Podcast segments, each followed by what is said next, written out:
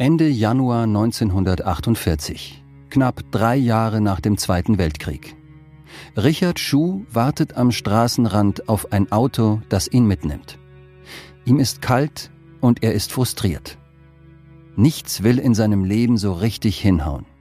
Er ist gelernter Mechaniker, aber nach dem Kriegsdienst und der Kriegsgefangenschaft fällt es ihm schwer, wieder im Alltag klarzukommen.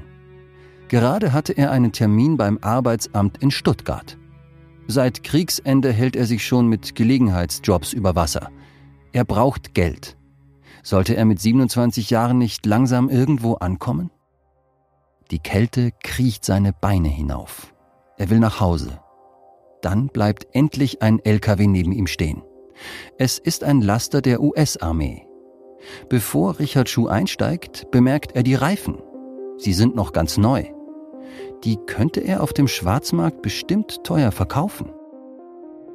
Während der Fahrt zieht er seine alte Wehrmachtspistole und erschießt den Fahrer. Den Toten wirft er aus dem LKW und fährt zu zwei Bekannten. In einem Wald montieren sie die Reifen ab, um sie zu verkaufen. Nur wenige Tage später wird Richard Schuh verhaftet. Der Vorwurf Mord. Und Mördern droht damals die Todesstrafe.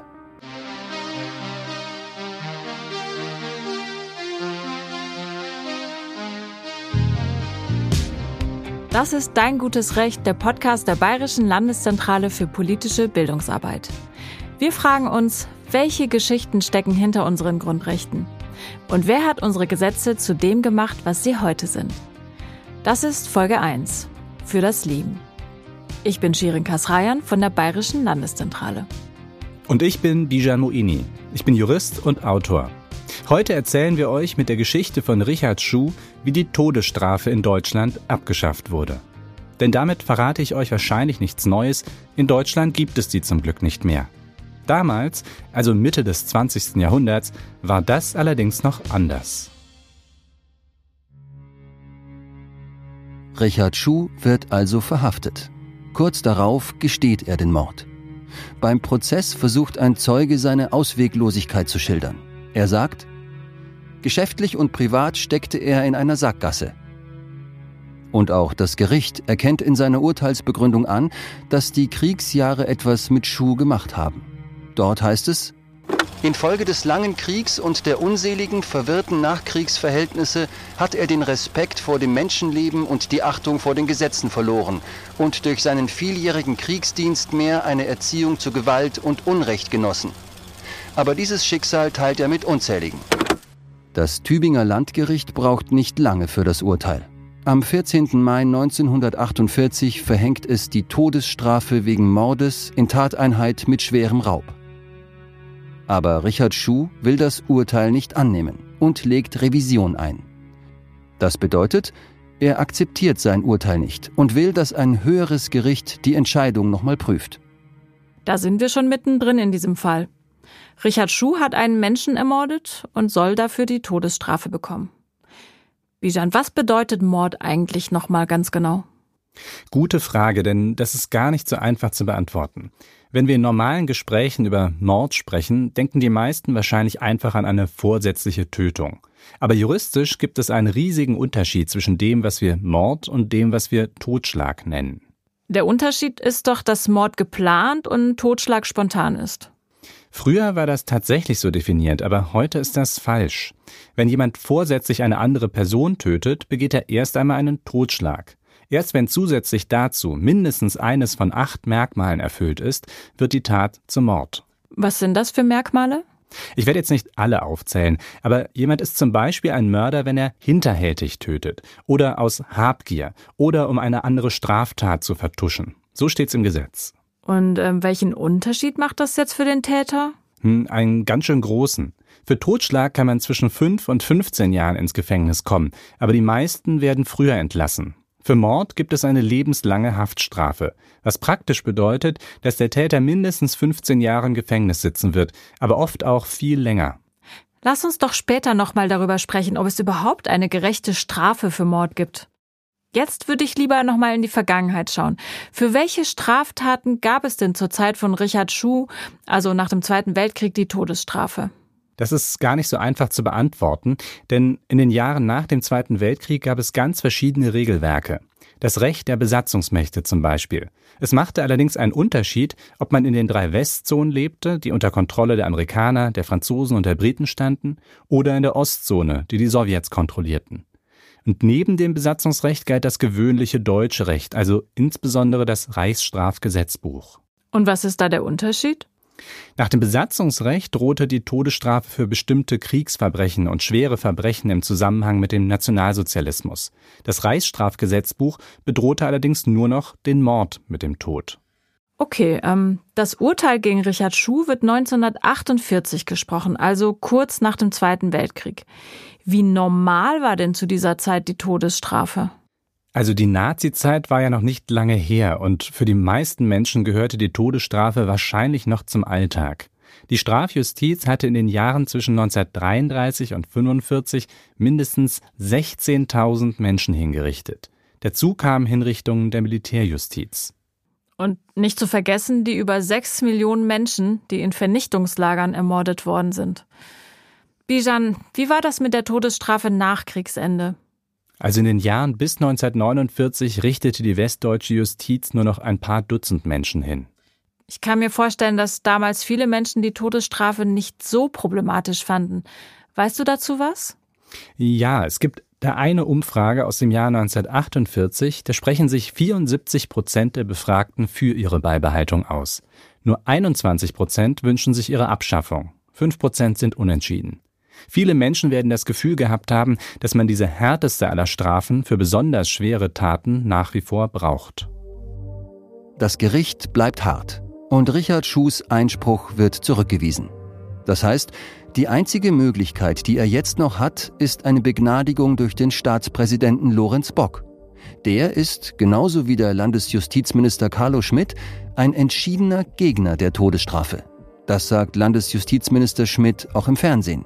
Ich bin gegen die Todesstrafe, weil ich niemandem zumuten möchte, Henker sein zu müssen und weil ich niemanden in die Versuchung führen möchte, Henker sein zu wollen.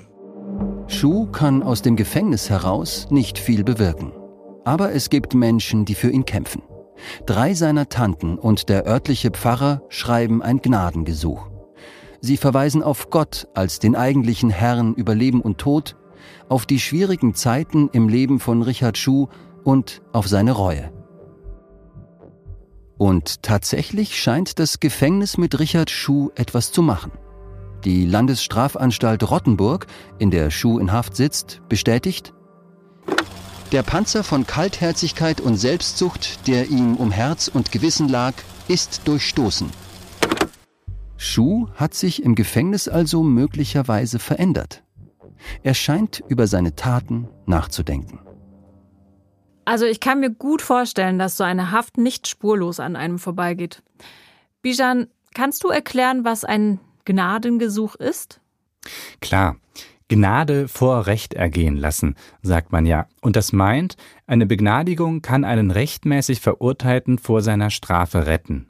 Das heißt, der oder die Verurteilte kann dem Urteil trotzdem entkommen, obwohl das Gesetz für seine Tat eine bestimmte Strafe vorsieht, obwohl ein Gericht den Täter oder die Täterin dazu verurteilt hat und obwohl er oder sie alle Möglichkeiten zur Überprüfung des Urteils erfolglos ausgeschöpft hat. Und wer ist das, der sich über ein solches Urteil hinwegsetzen kann? Also früher haben Könige und Fürsten diese Begnadigungen ausgesprochen, zu Richard Schuhs Zeiten entscheidet darüber die Regierung seines Bundeslands. Heute entscheiden je nach Straftat der Bundespräsident oder die Regierungschefs der Länder. Das heißt, es gibt also auch heute noch für Verurteilte eine letzte Chance. Ja, und viele kritisieren das auch. Wir haben ein super entwickeltes Rechtssystem, das für alle möglichen Situationen Regeln hat und die Menschen umfassend absichert, gerade auch im Strafverfahren. Aber trotzdem kann die Regierung in bestimmten Fällen genau diese Regeln aushebeln. Hm, aber kann das nicht politisch missbraucht werden? Ja, also mir sind solche Fälle nicht bekannt, aber denkbar ist das natürlich schon. Und trotzdem finde ich es richtig, dass es das Gnadenrecht gibt. Das erkennt nämlich an, dass unser Rechtssystem nicht perfekt ist und manchmal Fehler macht. Deswegen würde ich auch nicht sagen, dass Gnade vor Recht ergeht, sondern eher, dass Gnade eine Ausnahme von der Regel ist, die zum Recht dazugehört. Richard Schuh hat Pech. Denn Staatspräsident Lorenz Bock, der gegen die Todesstrafe ist, entscheidet nicht mehr über sein Gnadengesuch. Anfang August stirbt er unerwartet. Ihm folgt als Staatspräsident Gebhard Müller, ein entschiedener Befürworter der Todesstrafe. Am 15. Oktober ist es soweit. Schuhs Gnadengesuch wird in der Kabinettssitzung behandelt. Es ist wohl nur eine kleine Gruppe, die über das Schicksal von Richard Schuh entscheidet. Am Kabinettstisch sollen der Staatspräsident und nur einige seiner Minister sitzen. Einer fehlt. Justizminister Carlo Schmidt ist in Bonn und nimmt an den Beratungen über das Grundgesetz teil. Damit fehlt der entscheidende Gegner der Todesstrafe. Staatspräsident Müller trägt den Straftatbestand und das Gnadengesuch vor. Es folgt eine Debatte über die mögliche Begnadigung. Ein Argument des Direktors des Tübinger Landgerichts?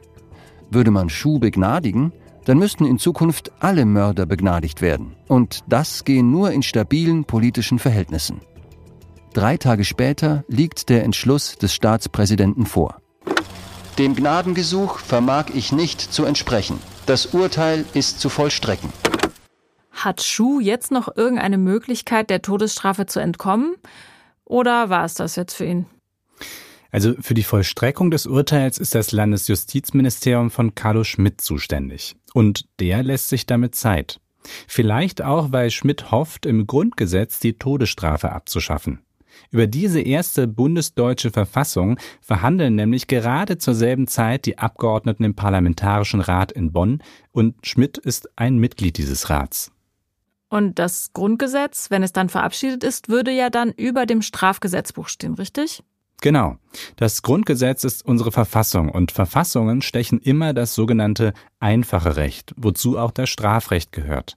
Wenn also im Grundgesetz stünde, dass die Todesstrafe abgeschafft ist, ist es völlig egal, dass das Strafgesetzbuch die Todesstrafe noch ermöglicht und dass Schuh zum Tode verurteilt wurde. Das gilt dann einfach nicht mehr. Wie stehen denn die Abgeordneten, die das Grundgesetz verhandeln, zur Todesstrafe? Es gibt in Bonn in verschiedenen Lagern Gegner der Todesstrafe. Insbesondere in der SPD machen sich verschiedene Politiker dafür stark, sie abzuschaffen. Aber der erste Antrag zur Abschaffung kommt von Hans-Christoph Seebohm von der nationalkonservativen Deutschen Partei. Und warum setzt gerade der sich für die Abschaffung ein? Also manche haben gemutmaßt, er wolle mit seinem Vorstoß Nazi-Verbrecher vor dem Tode bewahren. Ob das wirklich stimmt, wissen wir nicht. Aber dass die Abgeordneten in Bonn von diesem Motiv ausgehen, könnte erklären, dass dieser erste Antrag zur Abschaffung der Todesstrafe scheitert. Am 10. Februar, acht Tage vor Richard Schuhs geplanter Hinrichtung, diskutiert der Hauptausschuss des Parlamentarischen Rats, der über das neue Grundgesetz entscheidet, das Thema noch einmal.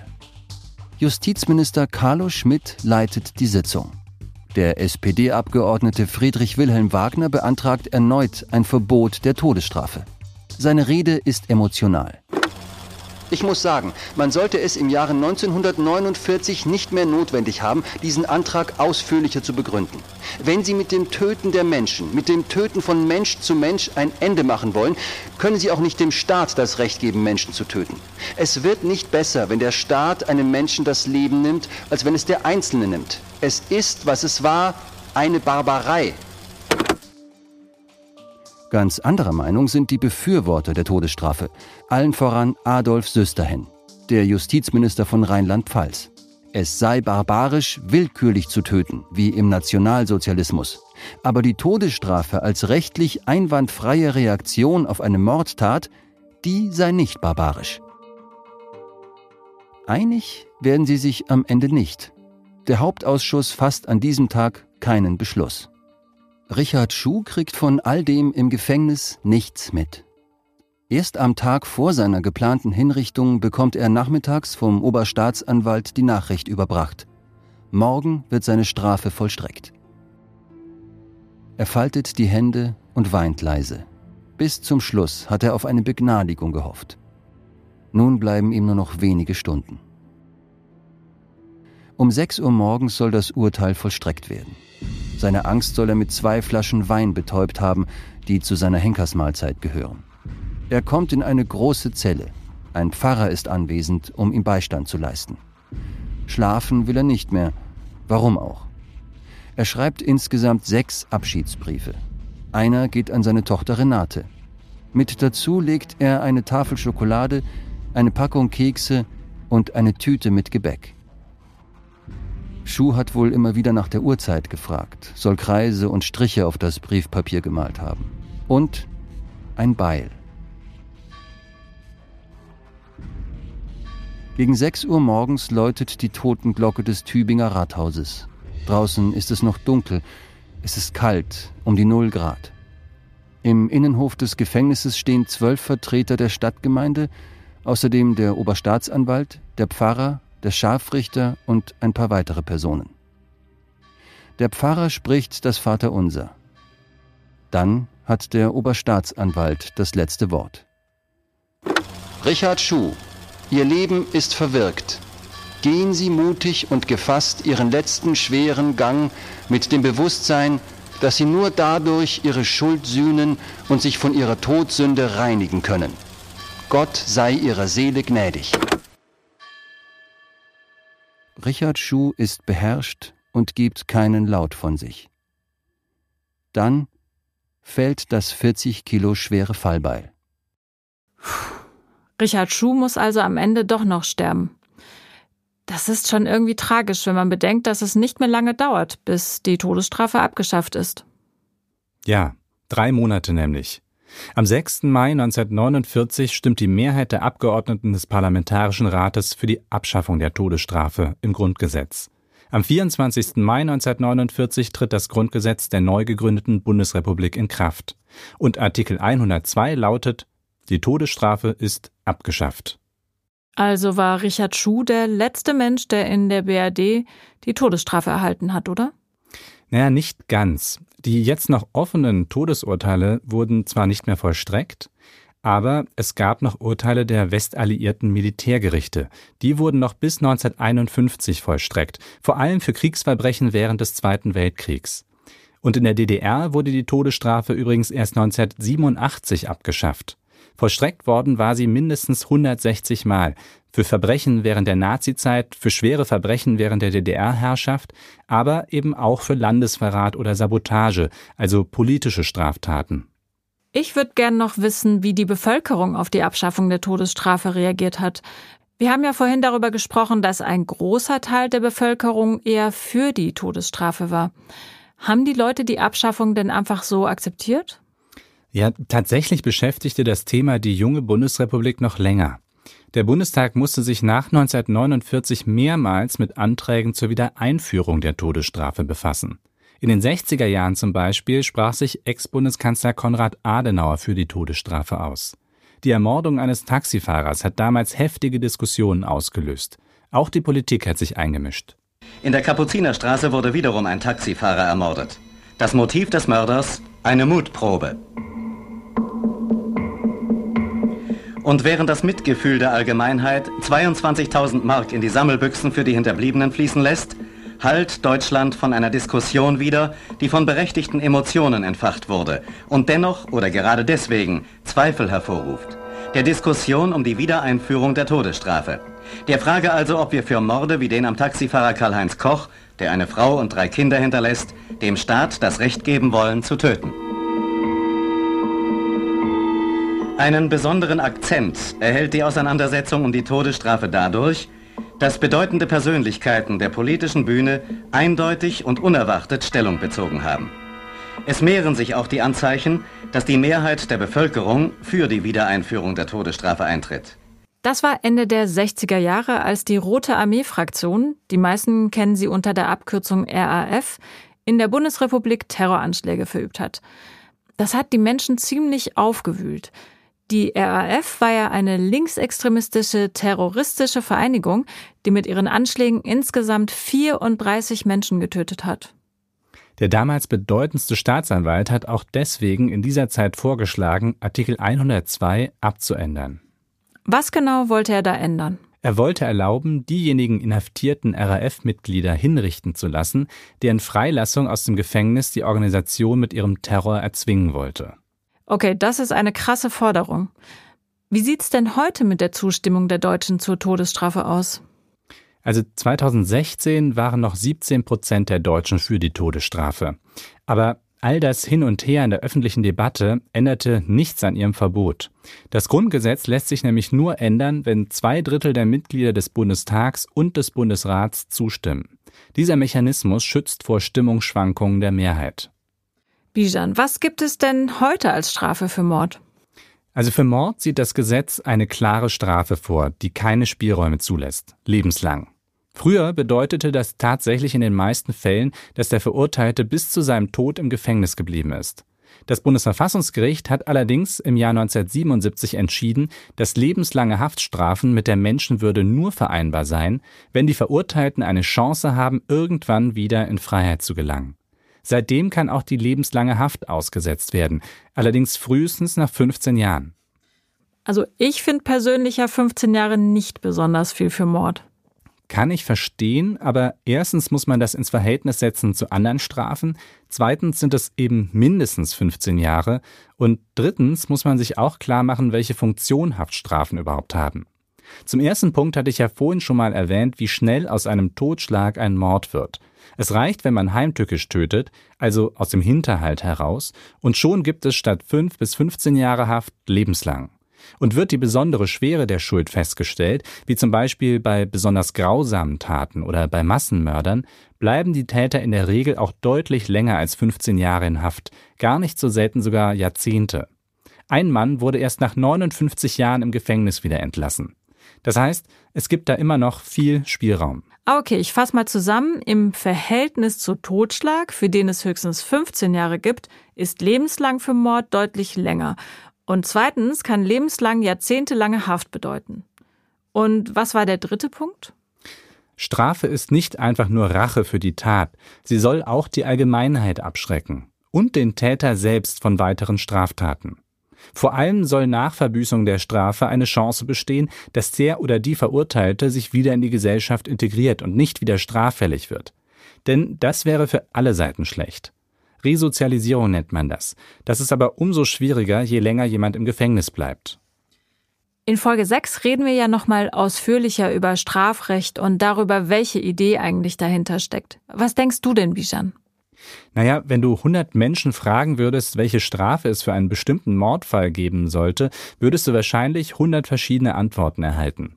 Sogar Staatsanwälte und Richterinnen urteilen extrem unterschiedlich, wenn sie denselben Sachverhalt vor sich haben. Dazu gibt es ziemlich erschreckende Studien.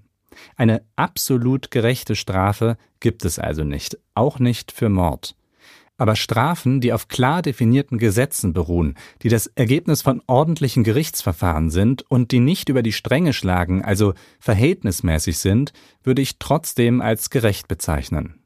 Jetzt haben wir über das unerlaubte Töten gesprochen, aber es gibt ja auch Fälle, wo Menschen aus Notwehr jemanden töten, zum Beispiel wenn sie angegriffen werden. Da ist Töten doch erlaubt, oder?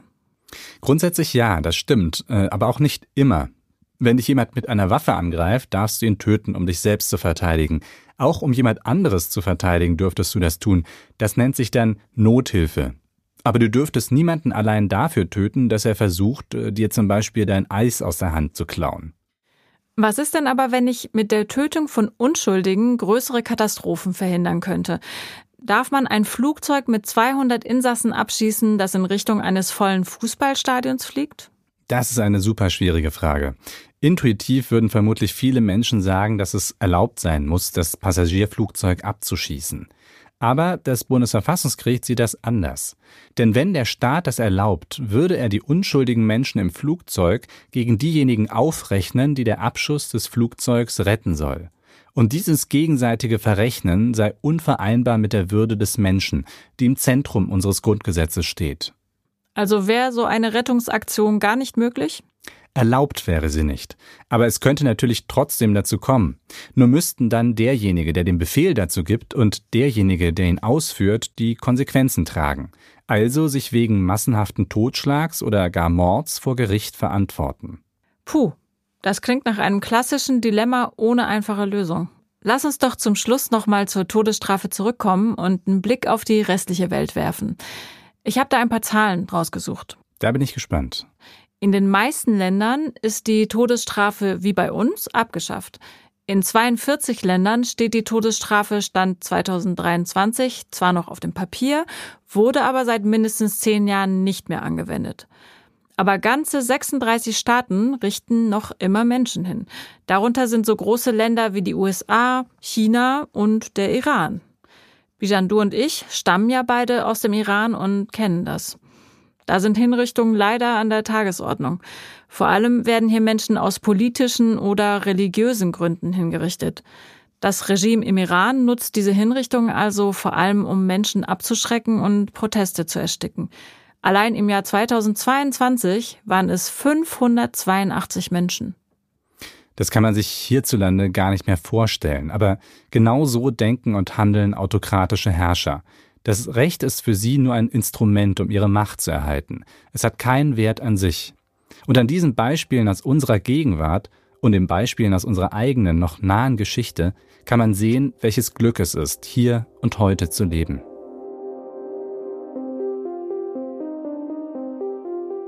Das war Folge 1 von Dein gutes Recht, dem Podcast der Bayerischen Landeszentrale für politische Bildungsarbeit. Alle Infos und weiterführenden Links packen wir euch natürlich in die Show Notes. Wir haben in diesem Podcast Archivmaterial verwendet. In den Show Notes findet ihr auch eine Liste der dazugehörigen Quellen. Dein gutes Recht ist eine Produktion von Ikone Media im Auftrag der Bayerischen Landeszentrale für politische Bildungsarbeit. Die Idee zum Podcast basiert auf dem Buch unser gutes Recht von mir, Bijan Moini. Ich bin Shirin Kasrayan. Danke fürs Zuhören und bis zum nächsten Mal.